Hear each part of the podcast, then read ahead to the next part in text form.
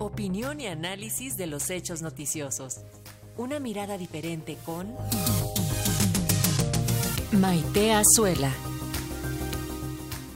Así es, vamos ahora con la radiocolumna Derechos Humanos en Resonancia de la periodista y promotora de derechos humanos Maite Azuela. El tema de hoy es el pluralismo y la diversidad. Maite, ¿cómo estás? Adelante, muy buenos días.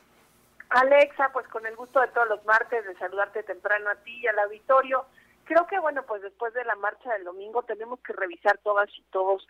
qué hay detrás de lo que moviliza a los ciudadanos o de lo que molesta a otros ciudadanas y ciudadanos de que algunos se movilicen. Y creo que tiene que ver con nuestra este, falta, y creo que de ambos lados, de entendimiento y de disposición a ser incluyentes de diferentes ideologías y de diferentes posturas políticas, no solo políticas, culturales, sociales, económicas. Creo que si algo, si algo nos cuesta trabajo a las mexicanas y a los mexicanos es eh, pues entender que la riqueza de nuestra pluralidad está justamente puesta en que somos distintos unos y otros y que eso hace siempre que seamos complementarios, que sea un país mucho más atractivo, rico, interesante. Y quería yo hablar de esto porque pues definitivamente yo creo que si algo aspiramos todas las mexicanas y los mexicanos es a tener una democracia liberal y para eso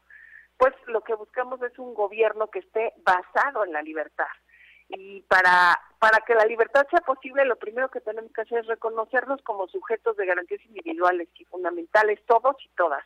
Y las garantías están puestas en la libertad que tiene cada uno de manifestar su opinión y de buscar que su opinión sea tomada en cuenta. La reforma electoral que se ha propuesto, Alexa, y el auditorio que nos escucha, pues es de alguna manera eh, una oportunidad, por decirlo así, para que nos planteemos qué queremos como sociedad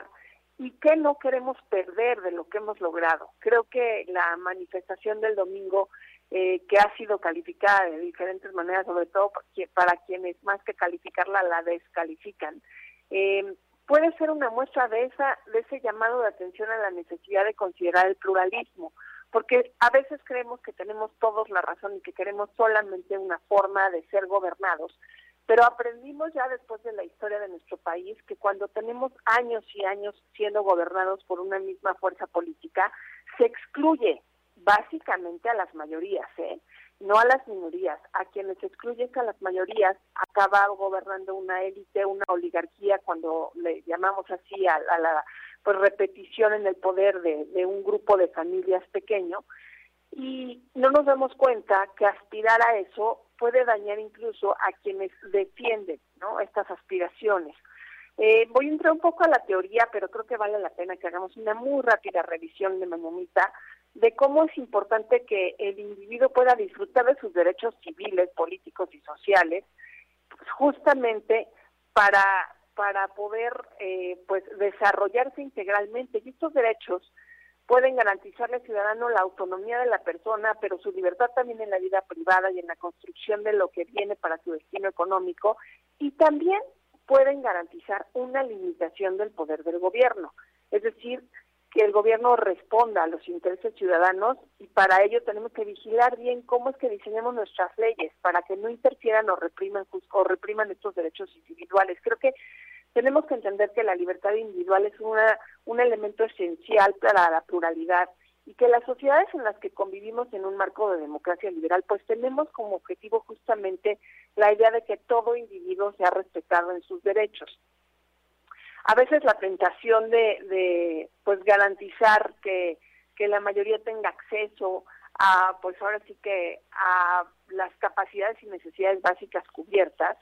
optamos por, por decisiones que suelen ser arbitrarias y que suelen ser centralizantes y no necesariamente eh, dispersan el poder o distribuyen la riqueza que se gana en un país. Y aquí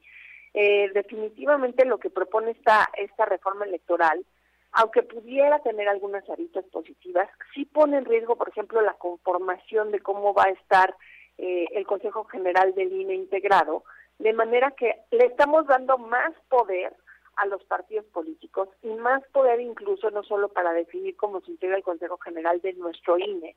sino cómo se definen, por ejemplo, las candidaturas a, los congresos locales y al Congreso Federal.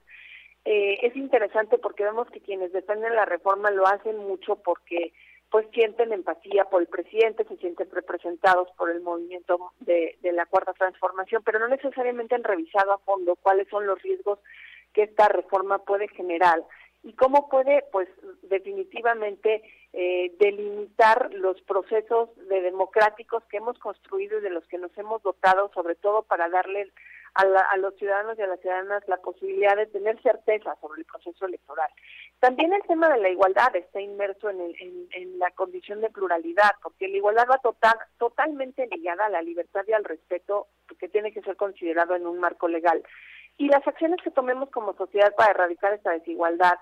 y pues para erradicar la represión obviamente tienen como fin alcanzar que podamos convivir en una situación de respeto entre todas las y los ciudadanos en México.